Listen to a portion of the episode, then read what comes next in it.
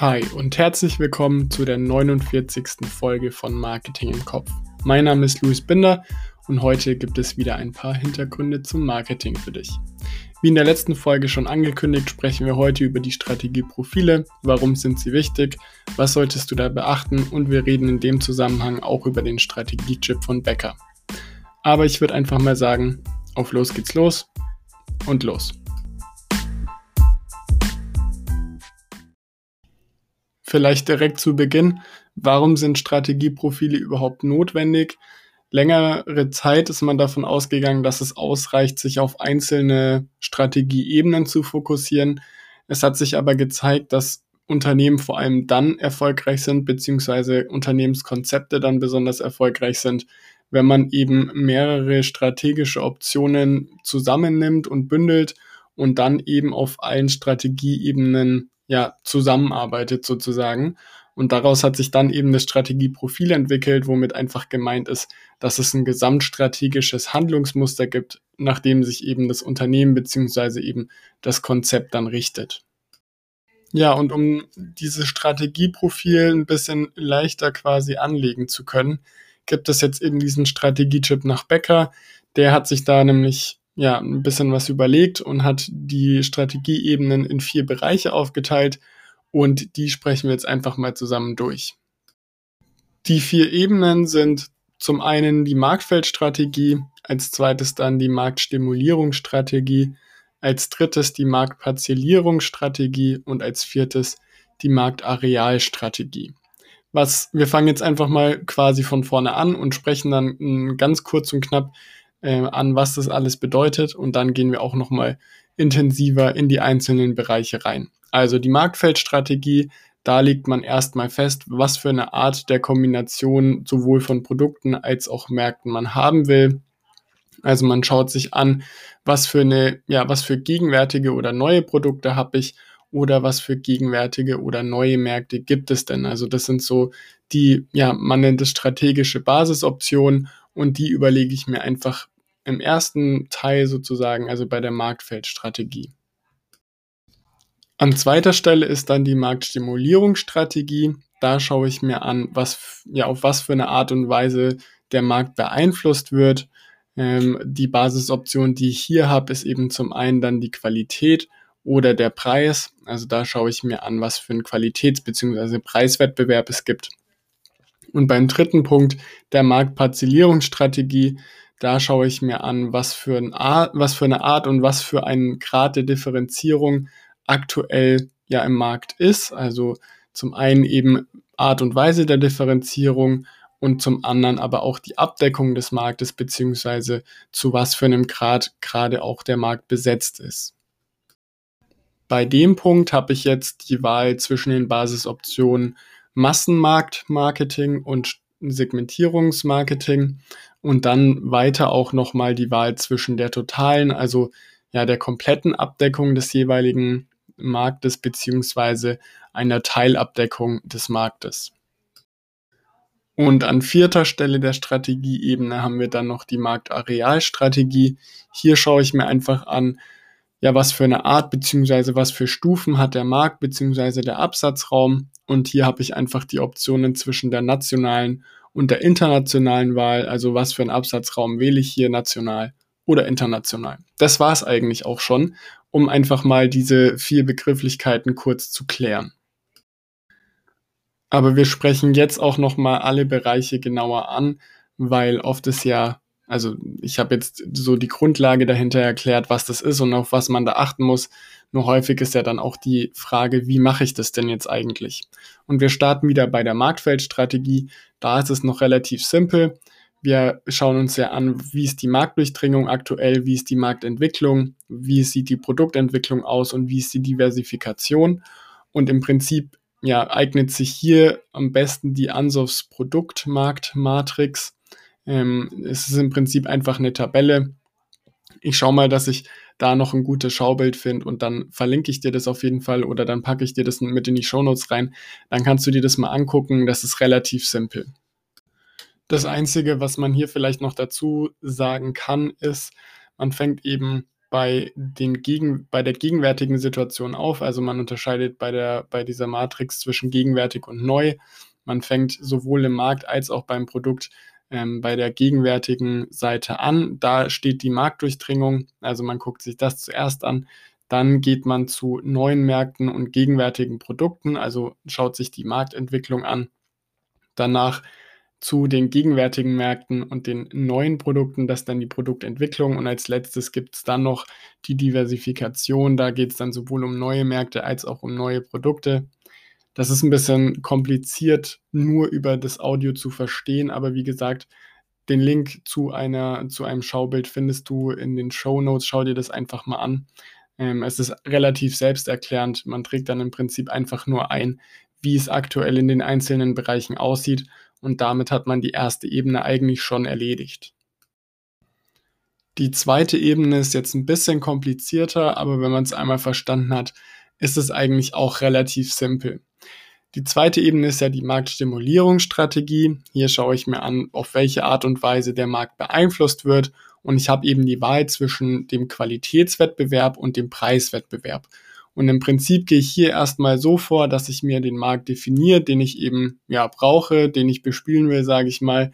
Möglicherweise unterscheide ich hier auch nochmal unterschiedliche Marktschichten, also teile hier nochmal Marktschichten ein. Und dann schaut man sich an, auf welche unterschiedlichen Mechanismen der Markt eben in diesen Marktschichten oder in dem Markt beeinflusst wird. Also was für sogenannte Wettbewerbshebel es hier gibt um hier vielleicht mal kurz zwei Wettbewerbshebel zu nennen. Ähm, es gibt eben zum Beispiel die Möglichkeit, den Preis als sogenanntes Lenkungsmittel zu nutzen oder dann die Qualität als sogenanntes Lenkungsmittel. Also bei der Qualität geht es dann wirklich darum, sich nicht durch den Preis von der Konkurrenz abzusetzen, sondern zum Beispiel durch Service oder eben einfach bestimmte Leistungen durch die Mitarbeiter oder letztendlich wirklich die Produktqualität. Hier muss man sagen, die Marktstimulierungsstrategie nach Becker ist sehr, sehr ähnlich zu den Wettbewerbsstrategien nach Porter. Also hier das Stichwort Differenzierungsstrategie beziehungsweise Kostenführerschaft. Da komme ich aber auch gleich nochmal drauf zurück. Wie kann ich jetzt solche Marktschichten mal einteilen? Einfach als kleines Beispiel könnte man jetzt hergehen und sagen, man hat einen oberen Markt, einen mittleren Markt und einen unteren Markt und ähm, der obere Markt ist relativ spitz. Also da gibt es nur wenig Konkurrenten sozusagen, da gibt es nur wenige Anbieter und je weiter runter man geht, desto breiter wird auch das Angebot. Und dann befindet man sich eben im oberen Markt in der Situation, dass es eben hohe Preise gibt, beziehungsweise aber auch ja eine obere Qualitätslage sozusagen. Im mittleren Markt ist dann eher ja die mittlere Preissituation und die mittlere Qualitätslage angesiedelt und im unteren Markt, ich denke, das ist jetzt logisch, dann eher die niedrigeren Preise beziehungsweise auch im Verhältnis hier die schlechteste Qualität, die man auf dem Markt erhalten kann. Und wenn man diese Einteilung gemacht hat, dann kann man eben einfach hergehen und zum Beispiel mal gucken, okay, was für Produkte gibt es denn wirklich im oberen Markt, was für Produkte gibt es denn im mittleren Markt und was für Produkte gibt es dann im unteren Markt im unteren Markt sind es gerade, wenn man in der Lebensmittelindustrie zum Beispiel ist, dann häufig Discounter-Produkte ähm, oder eben ja so ja die günstigen Eigenmarken von den von den Supermärkten, die hier eben zu finden sind. Ich hatte es gerade schon angesprochen, die verschiedenen Strategien von Becker ähneln sich oder in dem Fall speziell ähneln sich ähm, auch den von Porter. Und wir haben ja schon häufiger drüber gesprochen. Bei Porter, der sagt, das ist die Differenzierungsstrategie und Becker nennt das Ganze halt Präferenzstrategie. Im Prinzip geht es aber einfach darum, dass eben der Leistungsvorteil gerade gegen den Mitbewerbern ähm, ja, ersichtlich ist für den, für den Kunden und dass eben die Markenpolitik als solches darstellt. Und bei der Kostenführerschaft, so wie Porter sie nennt, dann sagt Becker einfach Preis-Mengen-Strategie dazu. Hier geht es einfach darum, die Preisführerschaft zu haben, beziehungsweise ähm, im Speziellen hier noch sagt er eben, die Preisführerschaft bedingt die Kostenführerschaft. Das ist aber auch mittlerweile ein bisschen, ja, umstritten, sage ich mal. Die Basis, die aber hier zugrunde liegt, ist einfach ein hohes Absatzvolumen. Also man versucht hier möglichst günstig einen hohen Absatz zu erreichen. Wie jetzt schon mehrfach gesagt, diese zwei Strategien ähneln sich, sind aber eben nicht komplett gleich. Deswegen schauen wir uns trotzdem jetzt nochmal die Strategien von Becker an. Die, wie Porter sie nennen, Differenzierungsstrategie heißt bei Becker eben Präferenzstrategie. Und hier sagt er einfach, dass man eben eine klare Position im Markt haben sollte mit einer entsprechenden hohen Qualität beim Produkt, beziehungsweise auch dann ein hoher Preis eben. Der strategische Hebel ist hier einfach das hochwertige Produkt. Und die Zielgruppe, das sind vor allem eben markenbewusste beziehungsweise auch einfach qualitätsbewusste Käufer und Käuferinnen. Bei der Preis-Mengen-Strategie nach Becker, beziehungsweise Porter nimmt es eben Kostenführerschaft, da geht es einfach darum, wirklich ja Preis- und Kostenvorteile zu haben. Also hier geht es um aggressiven Preiswettbewerb.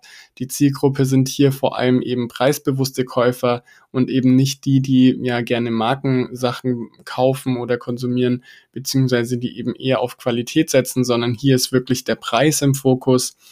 Ähm, und es wird eben, wenn man diese Strategie wählt, auf präferenzpolitische Maßnahmen verzichtet. Also man verzichtet darauf, ähm, ja, die Marke in bestimmten Punkten eben nach außen hin zu präsentieren.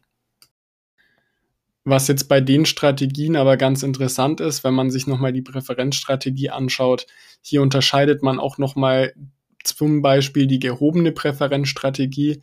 Im Prinzip fängt es erstmal damit an, dass man zwar immer noch diese Markenkäufer anvisiert, also die Käufer, die qualitätsbewusst sind und eben gerne ja eine bestimmte Marke haben, aber man macht das Ganze eben nochmal auf einer anderen Ebene, beziehungsweise auf einer deutlich höheren Ebene. Also man ist zwar schon im oberen Marktsegment, aber man zielt quasi nochmal ein Stück drüber was dann natürlich dazu führt, dass die Kunden und Kundinnen natürlich eine gesteigerte Erwartungshaltung haben, also sei es im Hinblick auf Qualität, aber zum Beispiel auch einfach, dass das Unternehmen oder die Marke dann entsprechende Kompetenzen auch nochmal besser darstellt als vielleicht andere Wettbewerber, die mit auf dem Markt sind. Was unterscheidet denn jetzt eigentlich die gehobene Präferenzstrategie von der normalen Präferenzstrategie? Im Prinzip, wenn man sich also ich sage jetzt mal in Anführungsstrichen die normale Präferenzstrategie, um das besser vergleichen zu können. Wenn man sich für die gehobene Präferenzstrategie entscheidet, dann ist es einfach so, dass man natürlich einen deutlich geringeren Absatz hat bei einem höheren Preisniveau mit einem höheren Deckungsbeitrag, aber einem muss eben auch bewusst sein, dass man dann die Distribution selektiver betreiben muss, also ausgewählter sozusagen, einfach aus dem Grund, weil man dann, wenn man ein entsprechend teures, qualitativ hochwertiges Produkt hat, nicht in jeder, ich sage jetzt einfach mal x-beliebigen Shoppingmeile oder sowas anbieten kann, weil da geht einfach die Exklusivität ein bisschen verloren und deswegen sollte man darauf eben dann auch achten. Wenn man jetzt noch einen Schritt weiter gehen möchte und noch, ja, ich sage jetzt mal ganz plump, mehr Geld verdienen möchte, dann hat man noch die Wahl der Premium-Strategie. Hier spricht man vor allem Prestigekäufer an oder auch, ja, hier spielt dann der Veblen- und Snob-Effekt wieder eine Rolle. Wir hatten den auch in ein paar anderen Folgen schon mal angesprochen. Nur zur Erinnerung, bei diesen Effekten geht es darum, dass eben es sein kann, dass die Nachfrage nach bestimmten Produkten, obwohl der Preis so hoch ist, steigt, weil Konsumentinnen und Konsumenten damit eben in der Gesellschaft, also wenn sie sich dieses Produkt kaufen, gegenüber der Gesellschaft eben ihren Status quasi herausstellen möchten. Was geht mit dieser Premium-Strategie einher? Man hat ja noch weniger Absatzvolumen als eben bei der gehobenen Präferenzstrategie. Man hat das Premium-Preisniveau, also sozusagen die Spitzenklasse unter den Preisen. Man hat sehr, sehr hohe Deckungsbeiträge und eine exklusive Distribution. Also nicht nur, dass man nur an wenigen Orten zu finden ist mit den Produkten, sondern in ja noch viel weniger Orten sozusagen. Also es ist noch schwerer an diese Produkte ranzukommen. Da, wenn man das Ganze verfolgt, dann ist man eben in der Premium-Strategie zu finden. Wenn wir das Ganze jetzt nochmal durchspielen und uns den Markt quasi nochmal angucken, wir unterteilen ihn nochmal in oberer Markt, mittlerer Markt und unterer Markt, dann ist im oberen Markt natürlich die Premium-Strategie zu finden. Also hier geht es wirklich um die Luxusmarken und Prestigekäufer. Ähm, wenn wir das Ganze mal jetzt am Beispiel Wasser zum Beispiel durchspielen, das klingt relativ simpel, aber auch da kann man das schon machen. Dann hat man im oberen Markt zum Beispiel Produkte wie Voss oder Fiji. Wenn wir dann in den mittleren Markt gehen, da sind die klassischen Markenartikel oder auch Herstellermarken Also hier sprechen wir eben diese Markenkäufe an, von denen wir schon öfter gesprochen haben auch. Wir können hier den Markt zum Beispiel einfach, damit du es mal gehört hast, auch nochmal unterteilen. Das ist eben nochmal diese ähm, ja, Segmentierung sozusagen. Wir können hier zum Beispiel sagen, obere Mitte, da finden wir dann die Selektionsmarken beziehungsweise eben die angesprochene gehobene Präferenzstrategie. Ähm, und dann im normalen mittleren Markt sozusagen, da sind dann die klassischen Markenartikel zu finden mit der Präferenzstrategie, beziehungsweise auch Mehrwerthandelsmarken nennt man das auch. Das gehört aber auch zur Präferenzstrategie. Und generell werden zum Beispiel im mittleren Markt, um bei, bei dem Beispiel Wasser zu bleiben, Marken wie zum Beispiel Volvic angesiedelt. Also die sind dann vor allem im mittleren Markt. Und wenn wir uns jetzt noch den unteren Markt angucken, da findet man diese klassischen Handelsmarken oder Discountermarken, beziehungsweise man nennt es dann teilweise auch Gattungsmarke. Hier spricht man dann wirklich einfach diese Preiskäufe an, denen Qualität jetzt vielleicht nicht so wichtig ist, sondern die eher auf den Preis schauen. Man verfolgt hier eben diese Preis-Mengen-Strategie. Und wenn wir hier auch bei dem Beispiel Wasser bleiben, dann sind das einfach diese klassischen Eigenmarken von Aldi zum Beispiel oder Lidl, also die man dann da im Regal eben findet wo das Wasser dann verhältnismäßig deutlich, deutlich günstiger ist als bei der zum Beispiel Präferenz oder gehobenen Präferenz, beziehungsweise natürlich dann viel günstiger als die Premium-Strategie ist. Um sich das Leben mit den Marktschichten jetzt ein bisschen einfacher zu machen, kann man sogenannte strategische Gruppen noch definieren. Das sind einfach ja Unternehmen oder Marken, die man eben zusammenfasst, die innerhalb einer Branche aktiv sind und einen gleichen oder ähnlichen Strategietypen verfolgen also zum Beispiel die Präferenzstrategie. Und die befinden sich dann eben im Markt auf der gleichen Marktschicht. Also wenn man sich Autos anguckt, dann ist es zum Beispiel Ford, Toyota oder Renault. Die sind eigentlich auf einer ja, ähnlichen Marktschicht zu finden. Und die kann man dann eben als strategische Gruppe zusammenfassen, um sich das Ganze hier ein bisschen zu vereinfachen. Und wenn man jetzt eben ja in dieser Präferenzstrategie, beziehungsweise wenn man Porte nehmen will, Differenzierungsstrategie ist, dann ist natürlich die Frage, wie kann ich denn meine Marke über die entsprechenden ja, Punkte herausstellen ähm, und wie kann ich diese Voraussetzungen aufbauen. Und wir haben hier halt eben zum einen die Differenzierung als auch die Positionierung auf der anderen Seite. Und da schauen wir uns jetzt einfach nochmal ganz kurz und knapp an. Im Prinzip kann man jetzt hier, um das Ganze aufzubauen, das Ganze auch wieder in drei Schritten machen. Im ersten Schritt schaut man, was für mögliche Wettbewerbsvorteile habe ich denn, also was unterscheidet mich von anderen Marken oder anderen Unternehmen, die eben in diesem Bereich tätig sind, um dann meine ja, entsprechende Position auch aufzubauen oder mich zu differenzieren. Ich erwähne hier nochmal die fünf Differenzierungsmöglichkeiten. Ähm, ich spreche die jetzt nicht nochmal komplett durch, weil wir das ja auch erst vor ein paar Folgen hatten.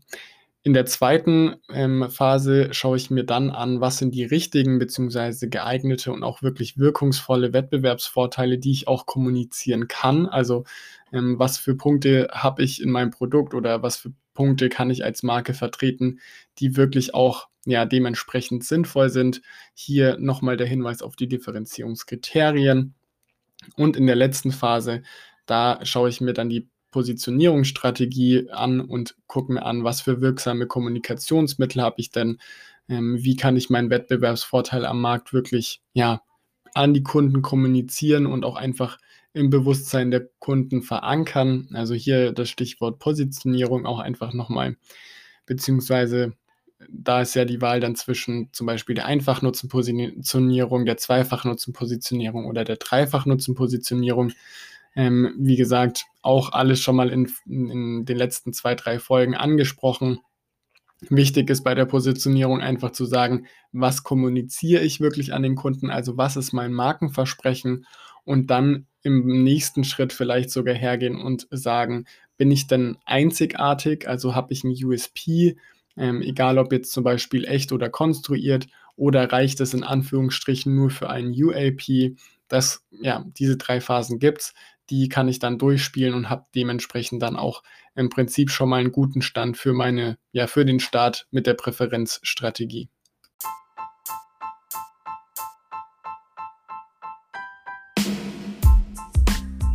Ich würde vorschlagen, das war es auch schon wieder für heute. Heute haben wir angefangen, über den Strategiechip von Becker zu sprechen. Angefangen haben wir schon mal mit der Marktfeldstrategie und der Marktstimulierungsstrategie. Wir haben uns die Unterschiede zwischen der Premium-Strategie, der gehobenen Präferenzstrategie, der in Anführungsstrichen normalen Präferenzstrategie und der Preis-Mengen-Strategie angeschaut. Ich weiß, viel Strategie dahinter, aber ich hoffe, ähm, du kannst es jetzt auch ein bisschen besser nachvollziehen und hast verstanden, was da die Unterschiede sind. Das nächste Mal geht es dann um die Marktparzellierungsstrategie und die Marktarealstrategie. Da schauen wir uns dann die Art und Weise der Differenzierung an und die einzelnen Stufen des Marktes bzw. des Absatzraumes. Klingt auch wieder erstmal kompliziert und nach vielen verschiedenen Strategien, aber wir gehen das Schritt für Schritt durch und dann verstehst du es hoffentlich auch gut.